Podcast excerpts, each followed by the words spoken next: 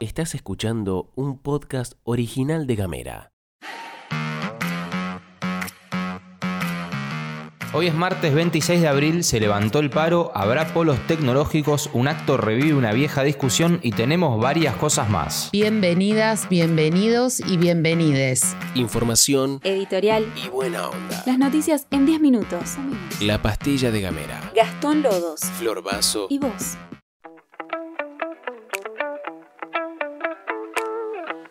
Finalmente se levantó el paro de colectivos que la UTA había anunciado para hoy y mañana porque el Ministerio de Trabajo dictó la conciliación obligatoria por un periodo de 10 días hábiles. El gremio conducido por Roberto Fernández viene reclamando un aumento salarial para los laburantes del transporte de pasajeros de las provincias, esperando conseguir el mismo acuerdo que los choferes del área metropolitana, algo que todavía no ocurrió. Lo que sí ocurrió fue la resolución del Ministerio de Trabajo de la Nación. En ella se señaló que de haberse llevado adelante la medida de fuerza planteada se hubiera producido un grave perjuicio para la sociedad y estableció audiencia entre las partes para este jueves 28 de abril a las 11 mediante plataforma virtual. Recordemos que a la hora de hablar de conciliación obligatoria, cualquier medida de fuerza por ley debe levantarse.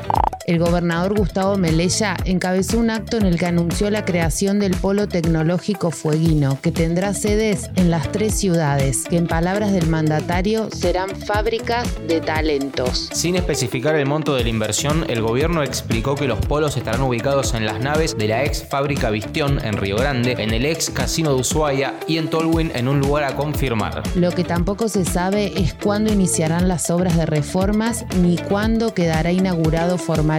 Tanto el Ministerio de Educación como el de Producción formarán parte de la ejecución de los polos que tendrán, en teoría, programas formativos y laborales en el rubro de la industria del conocimiento, de manera tal que en los polos haya espacio de formación, de laburo y de entretenimiento.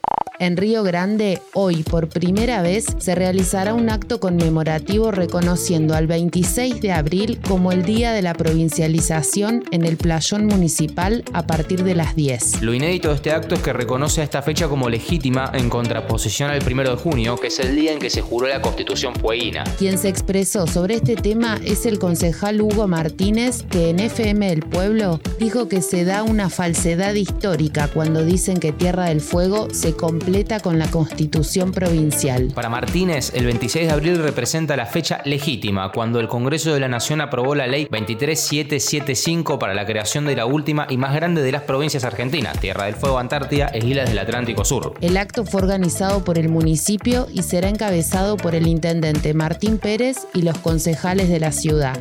Alberto Fernández y Carla Bisotti presentaron la Estrategia Nacional de Salud Mental, que según informaron tendrá una perspectiva de derechos libre de violencias y con respeto a las diversidades. Concretamente, son una serie de medidas que buscan fortalecer la atención y el cuidado en la salud mental. Recordemos que el año pasado reflotó fuerte esa discusión y venimos de dos años muy complicados. Entre otras cosas, son 4 mil millones de mangos destinados a la formación de recursos humanos, adecuación de los hospitales mono y polivalentes, casas asistidas y de medio camino. Según escribió la periodista especializada en ciencia Nora Bar en el portal El Destape, de ejecutarse el cambio de paradigma que propone el gobierno, implicaría pasar de un modelo de atención individual liderado por especialistas y hospitalocéntrico a otro comunitario e integrado.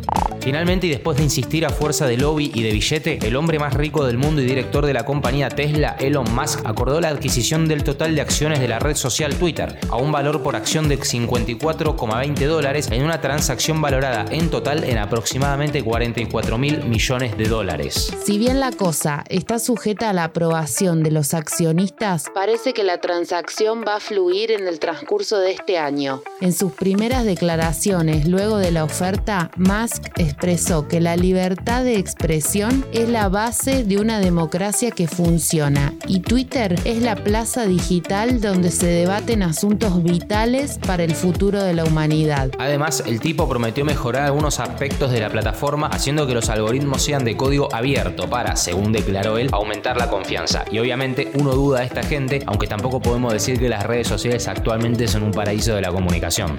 Y antes de irnos, te contamos que este año comenzarán a circular nuevos diseños en los billetes en Argentina. Así lo informan desde la Casa de la Moneda y la coordinadora del Observatorio de Géneros y Políticas Públicas, Victoria Freire, propuso que vengan con mujeres destacadas. De esta forma, la fundadora de las Madres de Plaza de Mayo, Azucena Villaflor, Juana Zurduy, la primera médica argentina Cecilia Grierson, Eva Perón, Luana Berkins y Alfonsina Storni van a estar en los billetes. La fecha en que comenzarán a circular aún no está definida, pero se estima que será entre los meses de septiembre y octubre y el anuncio oficial se va a realizar en los próximos días. Además, va a haber reediciones de José de San Martín y el general Martín Miguel de Güemes. Somos audio. Somos imagen. Somos comunidad. Somos Gamera.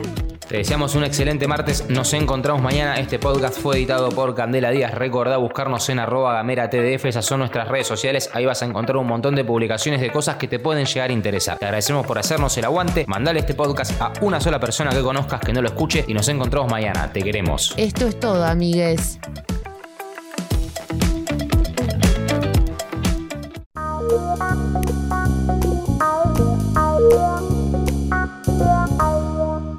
Estás escuchando un podcast original de Gamera.